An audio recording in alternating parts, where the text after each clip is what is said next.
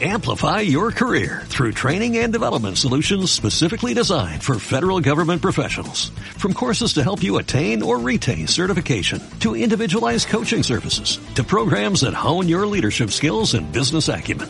Management Concepts optimizes your professional development. Online, in person, individually, or groups. It's training that's measurably better.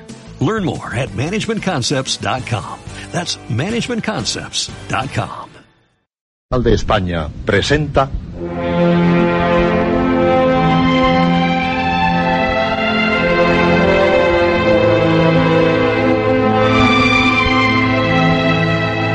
Historias.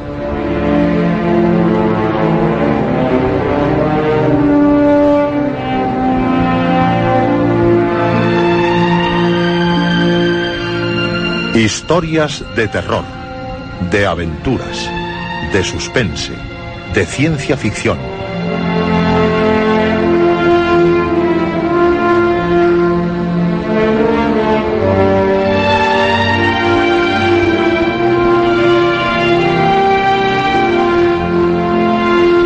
Un programa escrito y dirigido por Juan José Plans.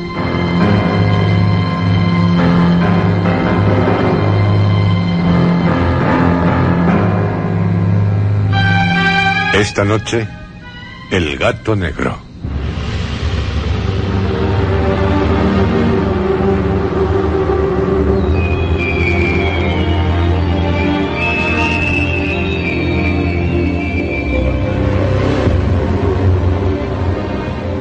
Esta es su noche, la noche de cuantos desean vivir las más extraordinarias historias las de este programa. Historias.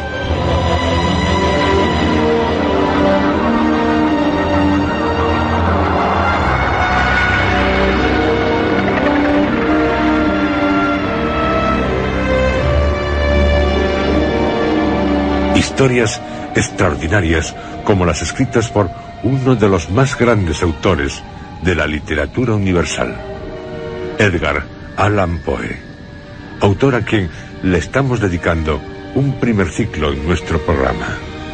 Un ciclo compuesto por cinco de sus más inquietantes relatos, sobrecogedores, como el que les ofreceremos esta noche, El gato negro.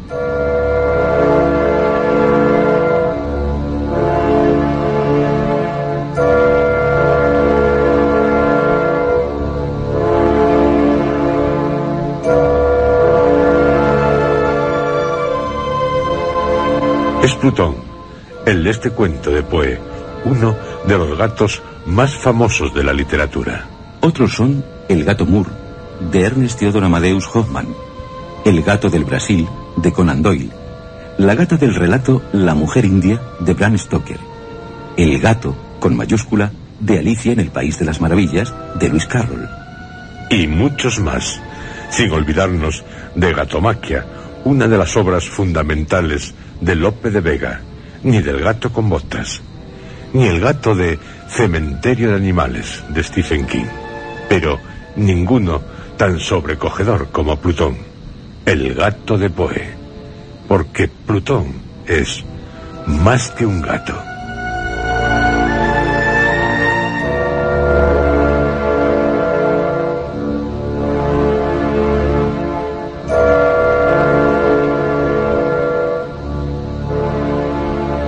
Gato Negro se publicó por primera vez el 19 de agosto de 1843 en el United States Saturday Post.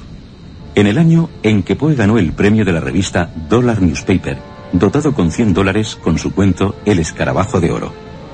También en este año publicó El corazón del ator. Año en el que, les recordamos, Poe fracasó en su intento de publicar una revista literaria.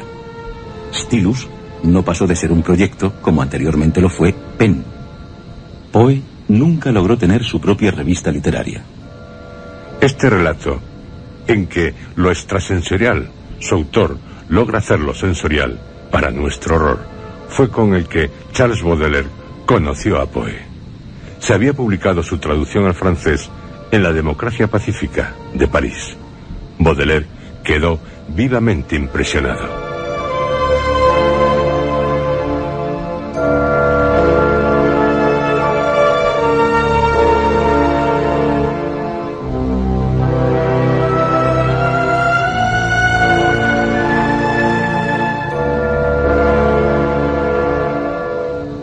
Sabemos que el gato, para Poe, siempre fue un animal predilecto. En 1840, en El instinto contra la razón, escribió. El autor de este artículo es propietario de una de las gatas negras más extraordinarias del mundo. Y esto es decir mucho porque, como se sabe, todos los gatos negros son brujas.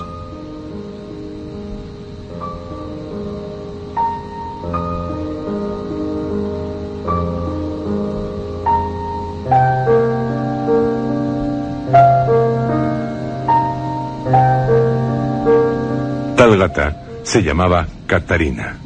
Virginia, la esposa de Poe, le tenía mucho cariño. Y él, por supuesto que también. Viajaba con ellos.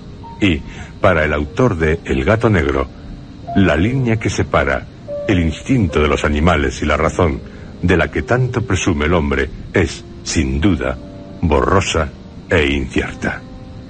Para Poe, y observando las cosas que hacía Catarina, los animales también tienen facultades reflexivas y perceptivas, sin excluir el instinto de la perversidad, el instinto que tanto preocupó a Poe, tan presente en El gato negro, y al que dedicó otro de sus cuentos, El demonio de la perversidad, publicado en julio de 1845 en el Graham Ladies and Gentlemen's Magazine.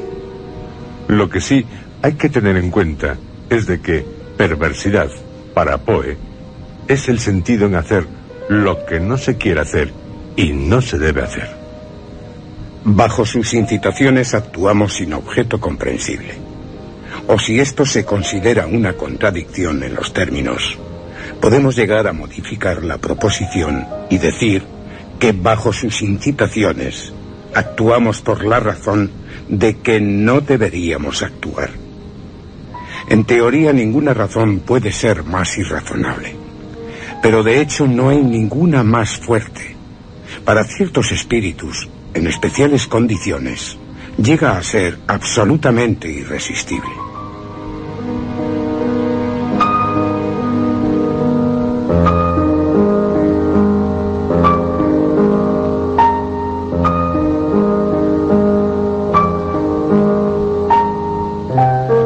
Que nos dice en El demonio de la perversidad.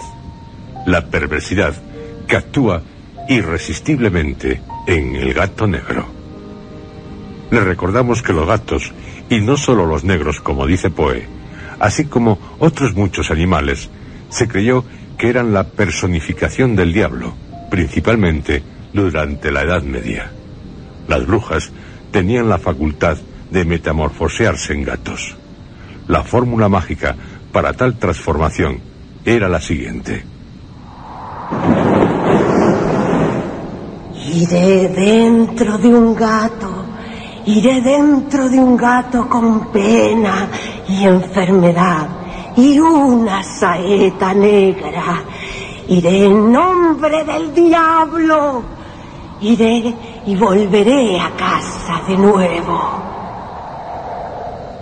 Este conjuro debía repetirse tres veces y también tres veces había que repetirse el conjuro para retornar a la forma humana, que era el siguiente. Gato, gato, Dios te envía una saeta negra.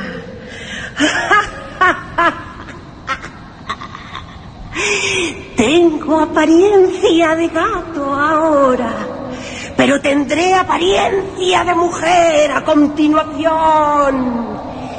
Gato, gato, Dios te envía una saeta negra.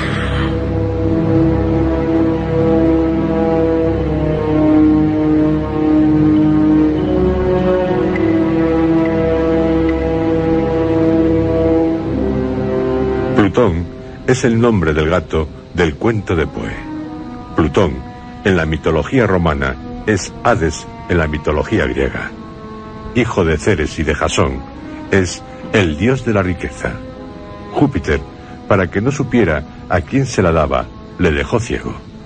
Es el dios de las regiones subterráneas, señor de los muertos y de los tesoros que se hallan en el interior de la tierra.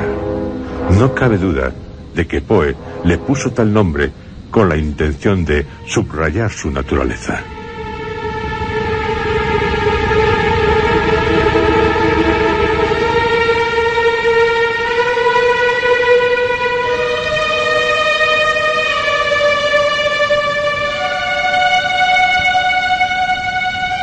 Y ya, ahora, atrévase, atrévanse, quédense a oscuras o a la luz de la llama de una vela y dispónganse a pasárselo de miedo con miedo. 1843. Alguien, al amanecer, morirá, pero de noche desea descargar su conciencia.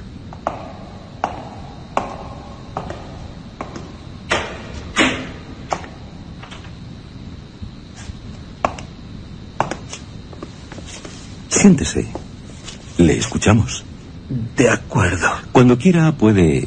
Ah, ahora, ahora mismo lo contaré todo. Sí, todo. Ni pido ni, ni espero que crean el suceso atroz como ninguno, aunque al tiempo tan sencillo que voy a relatar. Loco estaría ciertamente si lo esperara, cuando hasta mis propios sentidos rechazan su propia evidencia.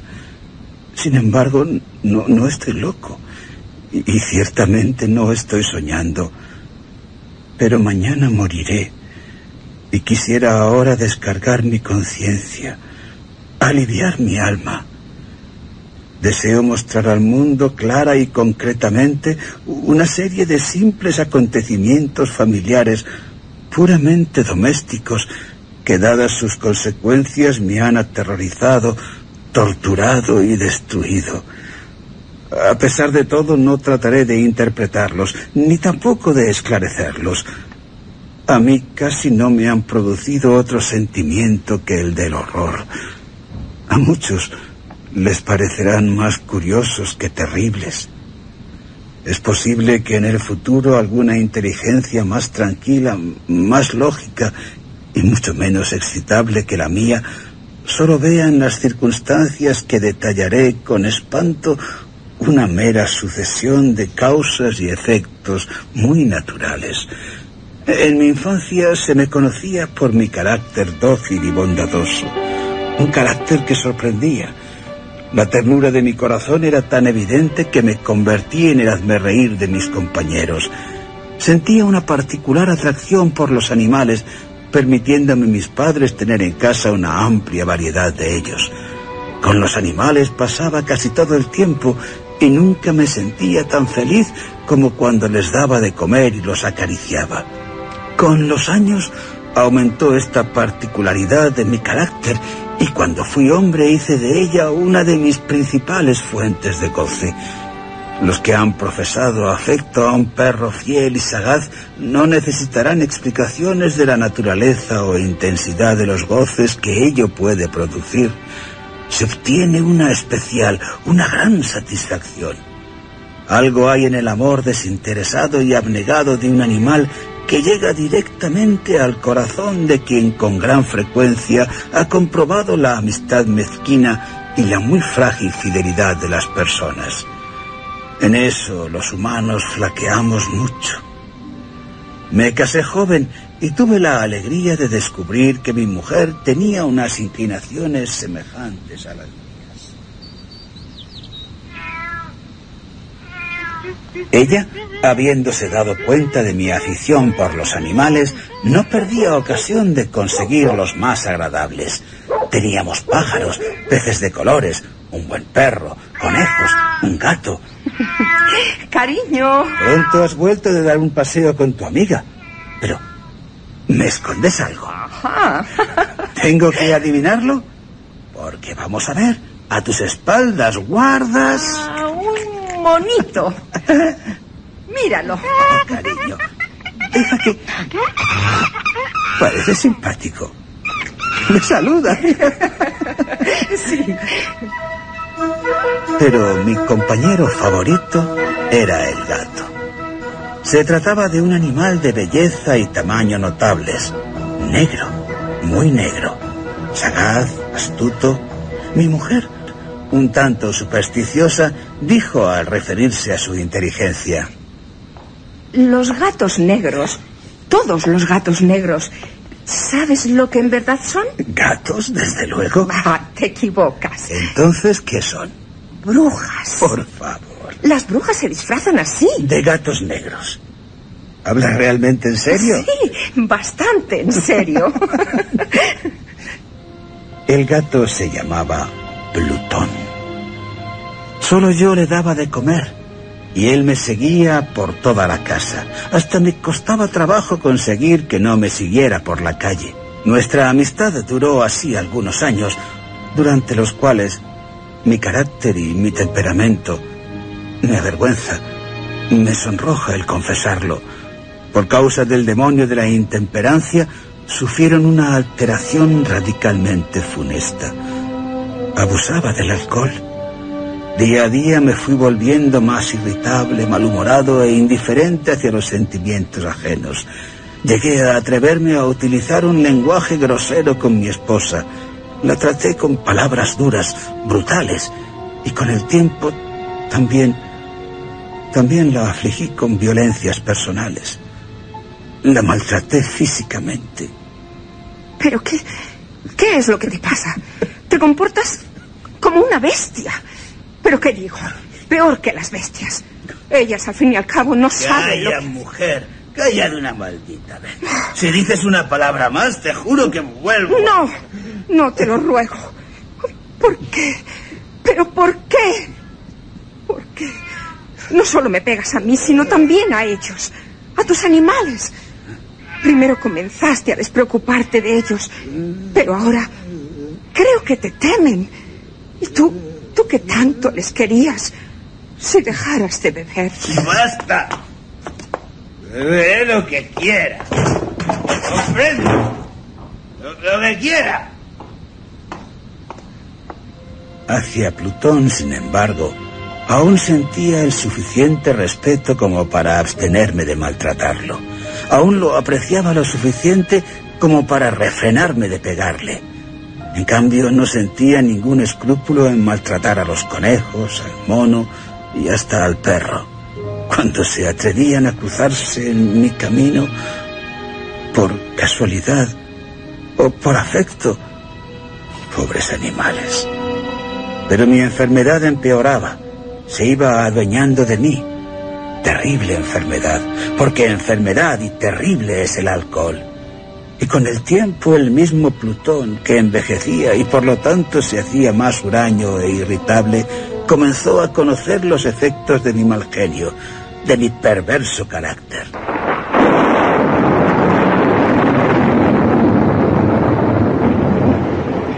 Una noche, al regresar a casa completamente borracho, tras una de mis muchas correrías por la ciudad, me pareció que el gato evitaba mi presencia. Así que tú también huyes de mí. ¿Quién te ha dado permiso para esconderte? ¿Quién, eh? Veo asomar tu maldito rabo. Estás bajo la mesa. ¿Plutón? ¿Plutón? ¡Te pillé! ¡Me has clavado los dientes! Has atrevido a morderme. Estoy sangrando. Mira, mira mi mano. Maldito, tendrás tu merecido. De- de- del bolsillo del chaleco. ¿Lo ves, Plutón? Míralo. Un cortaplumas. Y está muy afinado. ¿Sabes lo que voy a hacer con el cortaplumas? No, no lo sabes. Voy a vaciarte un ojo.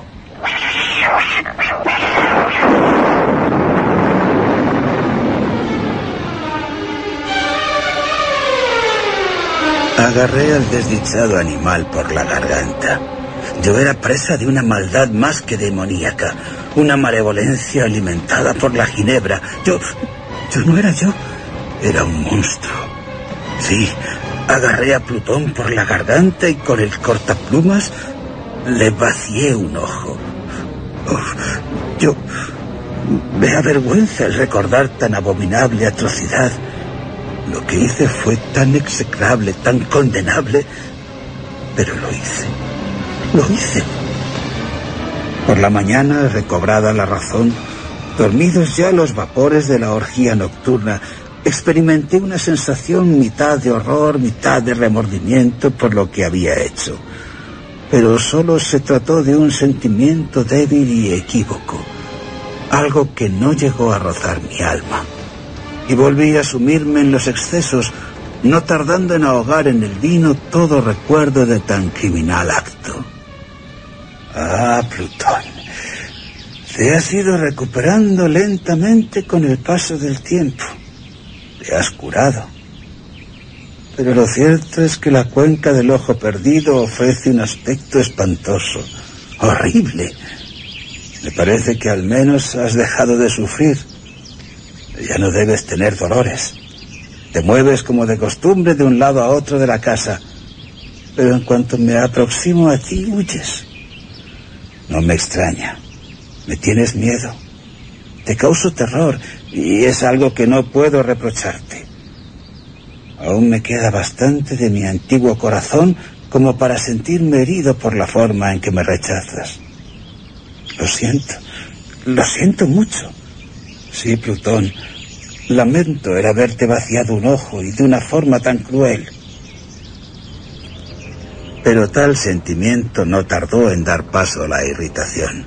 Y entonces apareció, como para mi caída final e irrevocable, el espíritu de la perversidad.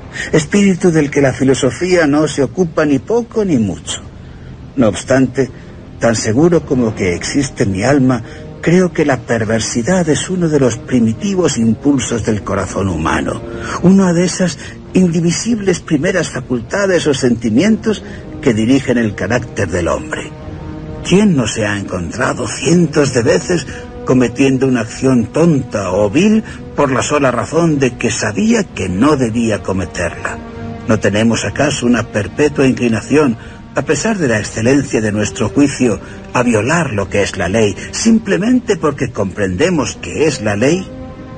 Ese espíritu de perversidad vino a causar mi derrota final. Fue este insondable anhelo del alma por perjudicarse a sí misma, por violentar su propia naturaleza, por hacer el mal solo porque sí, lo que me impulsó a continuar y finalmente consumar el daño que había infligido al inofensivo animal. Y una mañana lo haré. Lo haré a, sangre fría. Quieto, Plutón. Solo estoy deslizando un lazo alrededor de tu cuello. Un nudo corredizo, ¿ves? Apenas sentirás dolor. Ahora paso la cuerda por la rama del árbol y ya solo queda... Ya está. Ya he ahorcado a Plutón. Pero hay lágrimas en mis ojos y en mi corazón arde el remordimiento. ¿Por qué lo he colgado? ¿Por qué lo he matado? Porque hacia mí sentía afecto. Porque me había amado porque no me dio motivo para que me sintiera ofendido por su manera de orar, porque entonces lo acabo de ahorcar, porque sé que haciéndolo estoy cometiendo un pecado, un pecado mortal, un pecado que hace peligrar a mi alma inmortal, colocándola, si ello es posible, más allá incluso del alcance de la misericordia infinita del Dios más misericordioso y terrible. Tan pervertido, tan abominable soy.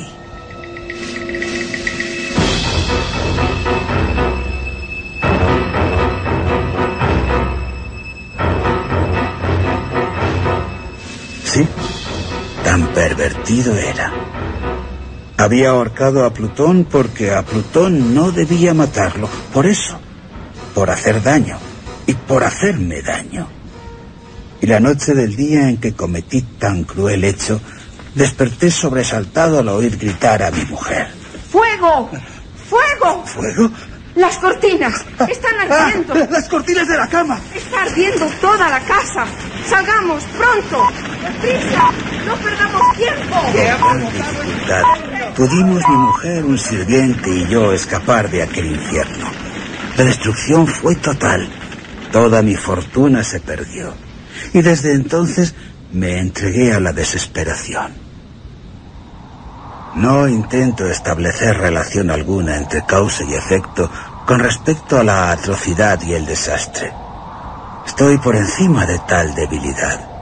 Me limito a dar cuenta de una cadena de hechos y no quiero omitir el menor eslabón. Al día siguiente del incendio visité las ruinas de lo que había sido mi casa. Qué extraño. ¿Qué es extraño? Fíjate. Las paredes se han derrumbado, salvo una. Un tabique no muy ancho que se alzaba en el centro de la casa contra el que se apoyaba hasta noche la cabecera de mi cama. La mampostería ha resistido en gran parte a la acción del fuego. Será porque ha sido renovada no hace mucho. La gente está curioseando. Parece estar fijando su atención en una parte muy concreta. Qué raro. A ellos también les oigo murmurar lo que dice mi mujer. ¿Qué es? Me acercaré. Eh, es. es casi increíble. En la blanca superficie, como, como si se tratase de un bajorrelieve, la imagen de un gato, de un gigantesco gato. La imagen es de una exactitud realmente maravillosa. Y el gato tiene una soga alrededor del cuello. Es. Es una. una aparición. Otra cosa no puede ser. Sí, eh, un- un- una aparición. Y me aterra. Pe- Pero no, no puede ser. Debo razonar. Es un gato. Ah, Sí, sí, eh, eso creo. eh, Y eso- ahorcado. Oh, no comprendo. No, no, no, no, no intentes comprender. El fuego. ¿Quién sabe? Lo cierto es que a Plutón lo dejé colgado en el jardín adyacente a la casa. Reflexiona, reflexiona. Puede que a los gritos de fuego y al ser invadido inmediatamente el jardín, alguien cortase la cuerda del árbol y arrojara el gato por la ventana de mi dormitorio. ¿Para qué? Pues sí, seguramente con la intención de despertarnos, arrojándonos lo primero que encontró a mano. La caída de otras paredes eh, comprimió al gato, lo, aplastaron y, y en el yeso recientemente extendido, eso, la, cal del tabique, combinada con las llamas y el amoníaco del cadáver de quien fue víctima de mi crueldad, elaboraron esta imagen. La cal, las llamas, el amoníaco, o, sea, el gas que procede de la descomposición bacteriana de las proteínas del cuerpo. Eh, eh, sí, eh, eh, eso fue lo que ocurrió. Así, con tal explicación, satisfice mi razón, pero no mi conciencia. El hecho asombroso no dejó de producir en mi imaginación una impresión profunda, muy profunda.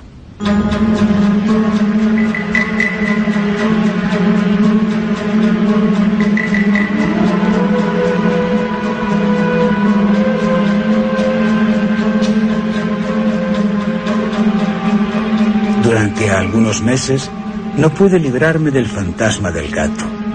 Y en todo ese tiempo creció en mi alma una especie de sentimiento que se parecía, aunque no lo era, al remordimiento. Llegué a lamentar la pérdida de Plutón. Y para no seguir hundido en tal lamento, busqué por los antros de perdición que frecuentaba otro gato de la misma especie y semejante a Plutón. Un gato que lo sustituyera. Una noche, estando sentado casi completamente borracho en un infame tugurio, de pronto me llamó la atención un objeto negro en lo alto de uno de los enormes barriles de ginebra o de ron que constituían prácticamente todo el mobiliario del lugar. Qué curioso. Llevo tiempo contemplando fijamente ese tonel y, hasta ahora no he reparado en eso que está sobre él. No me lo explico.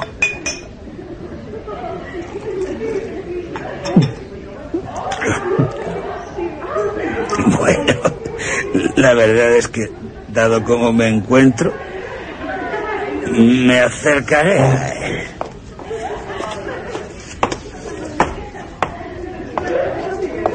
Ah, eres un gato. Y bien grande. Tan grande como fruto. Y por lo que veo, o, o creo ver, muy parecido a él. ¿Igual? No, igual no. Porque tienes una gran mancha blanca, aunque de forma indefinida, cubriéndote casi todo el pecho. Por lo demás, sí. Eres igual que Plutón. Ah, y te gusta que te acaricie. Te frotas contra mi mano. Parece que estás muy contento de que te preste atención. sí, te, te, agrada estar conmigo. ¡Tabernero! ¡Tabernero! ¡Más ginebra! No, aún tengo, condenado. Ven. Andaba en busca de un gato, de, de, un gato como este. Y te lo compro. ¿Que me compras ese gato? ¿Y a mí qué me importa esa cosa negra? ¿No? No es mío, no sé nada de él, no lo he visto nunca hasta ahora. Así que si lo quieres, te lo llevas. es grande y tal vez su carne sea sabrosa. ¡Vete al infierno! Seguí acariciando al gato. Y cuando me dispuse a regresar a mi casa, el gato se mostró dispuesto a seguirme. O sea que no, no pareces dudar en hacerme compañía. Pues sígueme.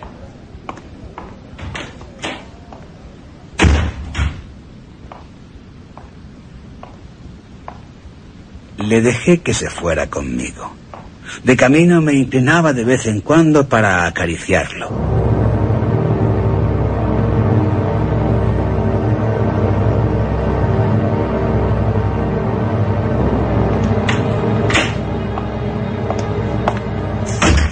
Ya en casa, se acostumbró pronto a ella. Se ganó de inmediato el afecto de mi esposa. Pero pronto, muy pronto, siento una gran antipatía hacia este gato. Me desagrada. ¡Fuera! Está ocurriendo justo todo lo contrario a lo que he imaginado. ¿Por qué? Lo ignoro. Me molesta, me enoja, me asquea el cariño que me muestra. ¿Por qué? No lo sé, no lo sé. Pero prefiero tenerlo lejos de mí. Poco a poco, tales sentimientos de fastidio y de disgusto fueron aumentando hasta convertirse en la amargura del odio. Evitaba su presencia. Una especie de vergüenza mezclada al recuerdo de mi anterior crueldad me impidieron que lo maltratara. Durante algunas semanas me abstuve de pegarle o de tratarle con violencia, pero gradual e insensiblemente llegué a sentir por él un horror indecible. Su presencia me resultaba odiosa, huía de él como de la peste. ¿Por qué? Reflexioné. El ojo. Sí, claro, el ojo. Y es que, a la mañana siguiente de haberlo llevado a casa, descubrí que al igual que Plutón, le faltaba un ojo. Eso es lo que despertó pronto mi odio hacia él. En cambio, esta circunstancia hizo que mi mujer se encariñase con el gato. Mi mujer era tierna de sentimientos, tenía ese rasgo que yo en otro tiempo también había tenido. Un sentimiento que me procuraba placeres sencillos, goces ingenuos. y el gato. Es increíble. A pesar de mostrarle mi aversión, diría que su cariño hacia mí crece en razón directa de mi odio. No me lo explico. Sigue insistentemente mis pasos. Si me siento, se acurruca bajo la silla o salta a mis rodillas, no cesando en darme caricias, repugnantes caricias. Si me levanto, se mete entre mis piernas, casi haciéndome caer, o me clava las uñas, sus uñas largas y afiladas en la ropa, trepando hasta mi pecho. Me dan ganas de... Pero no, otra vez no. El recuerdo que tengo de lo que hice a Plutón y la verdad, este animal este animal me da miedo. Me inspira un gran terror. No era un miedo a un daño físico, aunque no soy capaz de definirlo de otro modo. Me siento casi avergonzado de tener que admitir, incluso ahora, en esta celda para criminales, que el horror que me causaba el gato era alimentado por una de las más insignificantes pesadillas que uno pueda imaginar. La mancha, su mancha blanca del pecho era lo que me espantaba. No pocas veces mi mujer había llamado mi atención con respecto al carácter de la mancha blanca que constituía la única diferencia aparente entre él y Plutón, entre él y el gato que había ahorcado. La mancha. Esa marca, esa señal, es algo que me angustia. Su forma al principio era vaga, muy imprecisa. Pero ahora... Ahora, aunque me he esforzado en pensar que solo se debe a imaginaciones mías, tiene unos contornos definidos, bien definidos. Y resulta la imagen, la imagen de algo que solo al nombrarlo me estremece. Por eso le aborrezco. Por eso le miro como si fuera un repugnante monstruo, un monstruo al que temo, un monstruo del que no me atrevo a librarme. La mancha tiene ahora la forma de... Es la imagen del patíbulo, donde la horca... Oh, lúgubre y terrible máquina del horror y del crimen, de la agonía y de la muerte. Y fui entonces un miserable un miserable más allá de la miseria posible de la humanidad, de cualquier otro ser humano. Aquel gato, una bestia bruta cuyo hermano yo había destruido con desprecio, una bestia bruta engendrada para mí, para mí, hombre hecho a imagen de Dios, una bestia que me causaba tanta aflicción. Ay, ni de día ni de noche podía dormir, ni pude no volví a conocer la paz del descanso. Ni un solo instante. Durante el día me dejaba el animal. Y de noche a cada momento, cuando lograba salir de mis pesadillas llenas de indefinible angustia, sentía el aliento tibio del gato sobre mi rostro y en mi pecho su peso atroz. Por medio de él continuaba viviendo en pesadillas. Él era la encarnación de una pesadilla y no dejaba de gravitar sobre mi corazón. Bajo la presión de tales tormentos, sucumbió lo poco de bueno que quedaba en mí. Los malos pensamientos fueron mis únicos pensamientos íntimos, los más sombríos, los peores pensamientos. El mal humor de mi disposición habitual creció hasta convertirse en un odio a todas las cosas y a toda la humanidad. Mi mujer, que de nada se quejaba, se convirtió en el blanco más frecuente y sumiso de mis arrebatos de ira, unos arrebatos súbitos, incontrolados, a los que ciegamente me abandonaba.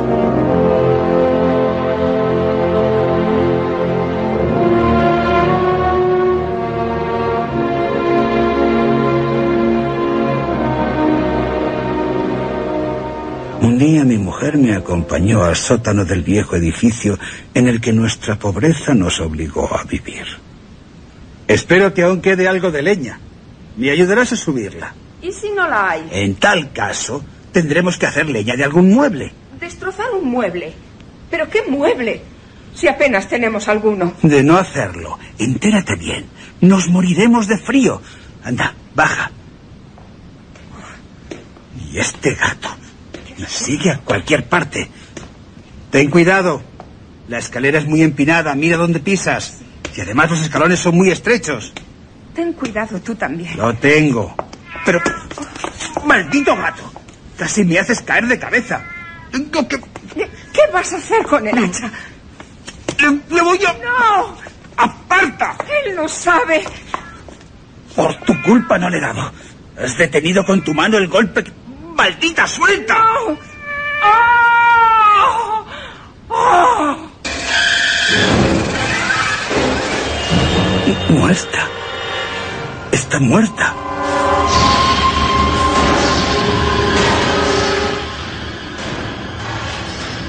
La intromisión de mi esposa había provocado en mí una furia, una rabia más que demoníaca.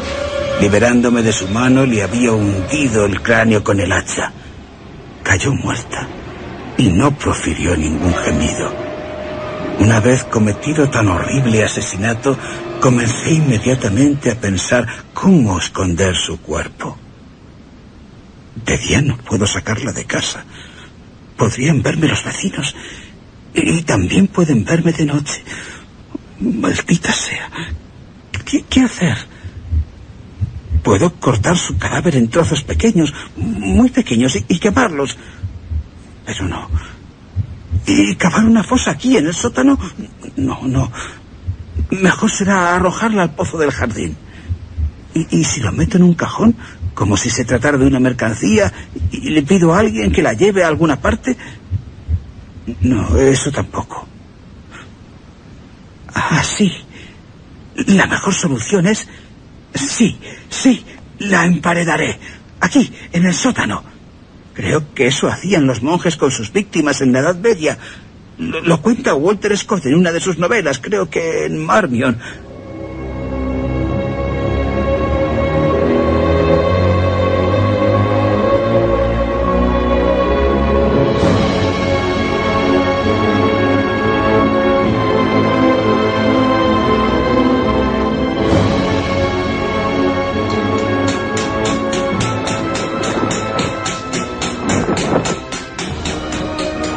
El sótano, para hacer realidad lo que me proponía, era un lugar idóneo.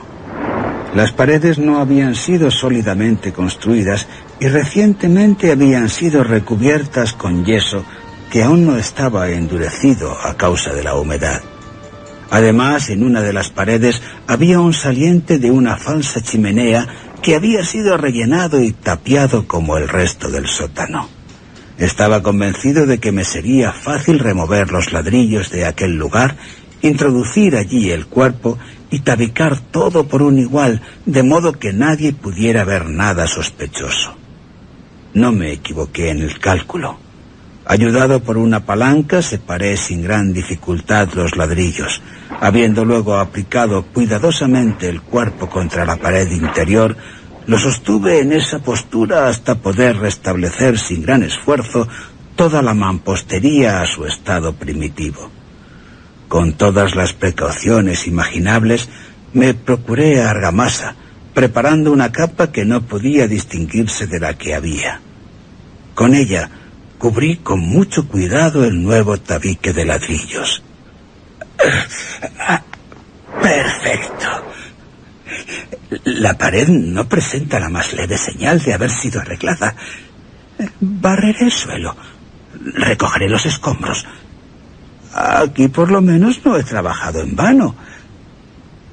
Ahora buscaré al causante de esta gran desgracia, ese maldito gato. En cuanto lo encuentre, lo mato. Pero parece que el astuto animal, aterrado por la violencia con la que he actuado, se ha escondido. Huye de mí. Al menos mientras crea que aún sigo furioso. Su ausencia trajo una intensa, apacible sensación de alivio a mi corazón. No se dejó ver.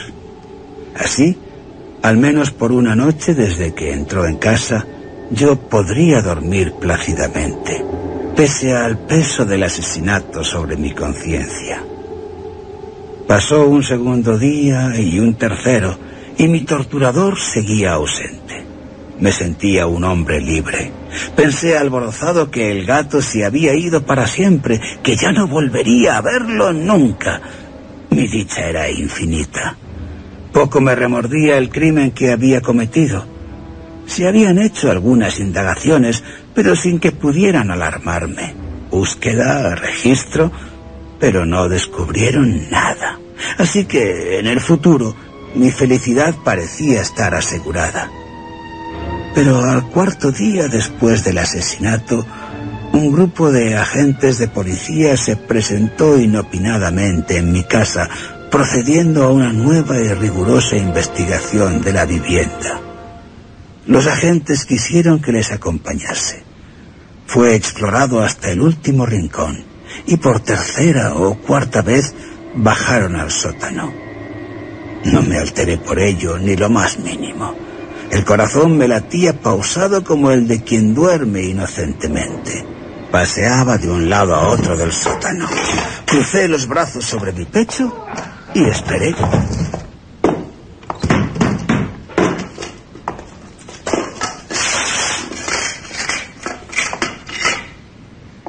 Ya se disponen a irse.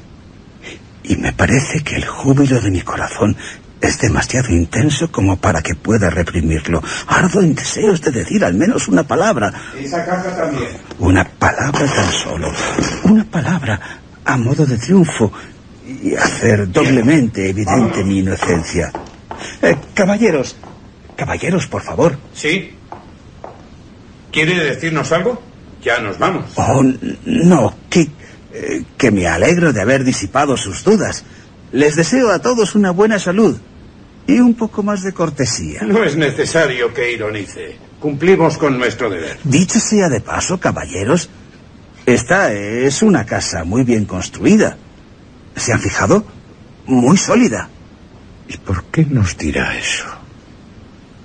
Queriendo hablar con naturalidad, no sé ni lo que me digo. Eh, eh, estas paredes son de una gran solidez.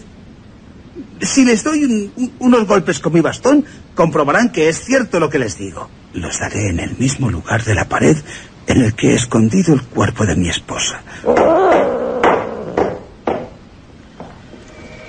¿Qué ha sido eso? ¡Que Dios me proteja y me libre de las fauces del archidemonio, de Satanás!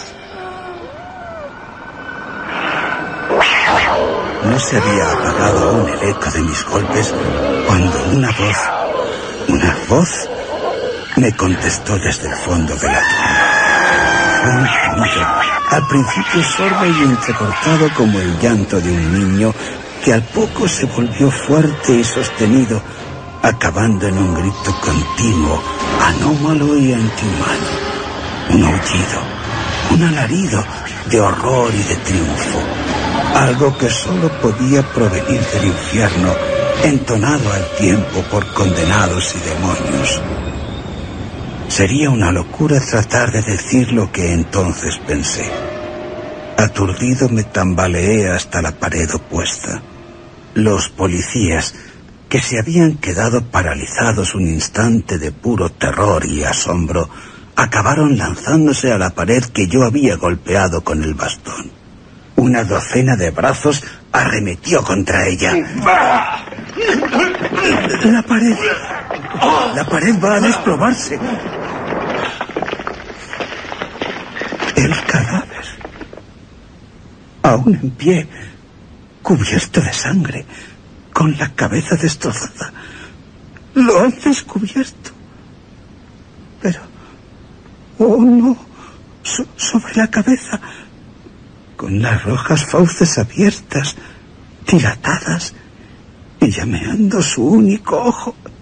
Está él, posada, la horrible bestia sobre la cabeza.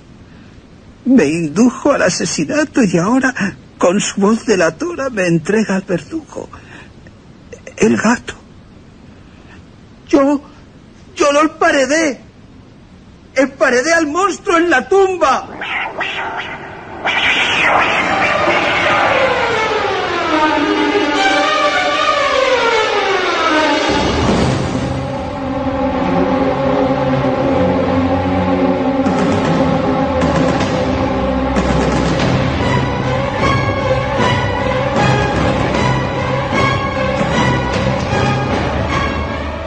Espantoso, horrible maullido.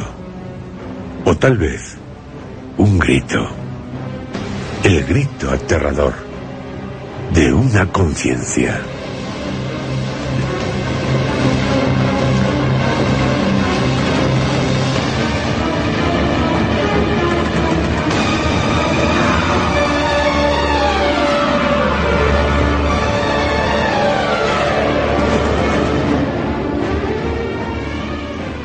La primera versión cinematográfica de El gato negro data de 1919. Fue dirigida por Richard Oswald. Otra, una de las historias de Muertos en vida, con Paul Wegener, de 1933. La de 1934, titulada Satanás en España, la mejor, de Edgar W. Ulmer, con Boris Karloff y Bela Lugosi. El gato negro, de 1941, salvo el título, poco en común con el relato de Poe, de Albert S. Roger, interpretada por Basil Raffon. Contó con Bela Lugosi en un papel secundario. El niño, el que sería un afamado actor, Alan Ladd. En uno de los sketches de historia de terror de Roger Corman de 1961, se dedica a El gato negro y el barril del amontillado, con Vincent Price y Peter Lorre, y más versiones de escaso interés en 1966, 1984 y 1989.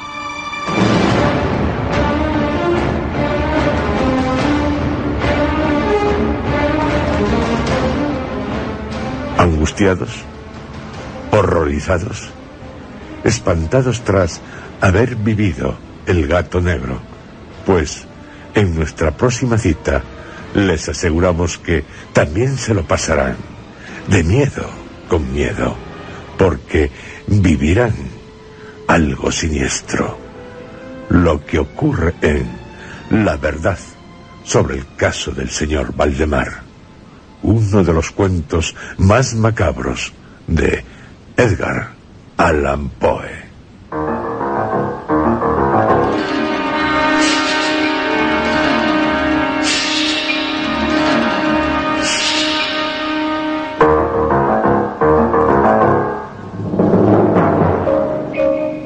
Han escuchado ustedes, dentro de la serie Historias,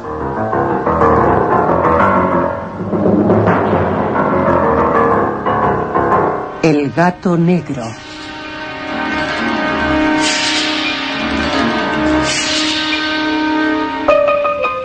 Este capítulo ha sido interpretado por Juan José Plans, José Antonio Ramírez, Roberto Cruz, Natalia García y Federico Volpini.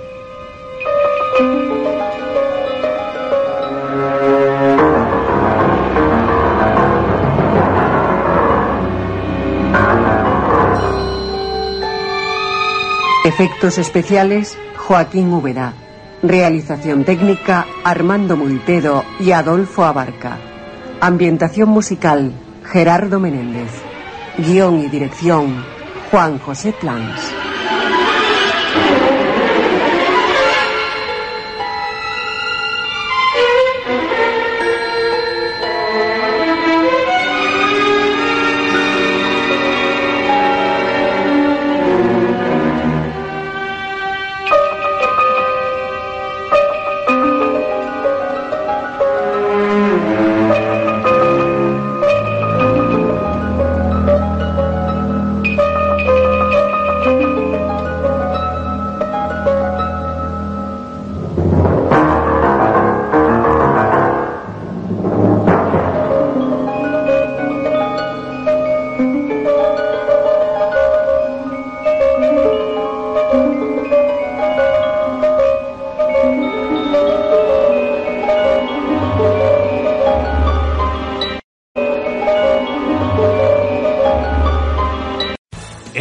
Your career through training and development solutions specifically designed for federal government professionals. From courses to help you attain or retain certification, to individualized coaching services, to programs that hone your leadership skills and business acumen, Management Concepts optimizes your professional development. Online, in person, individually, or groups. It's training that's measurably better.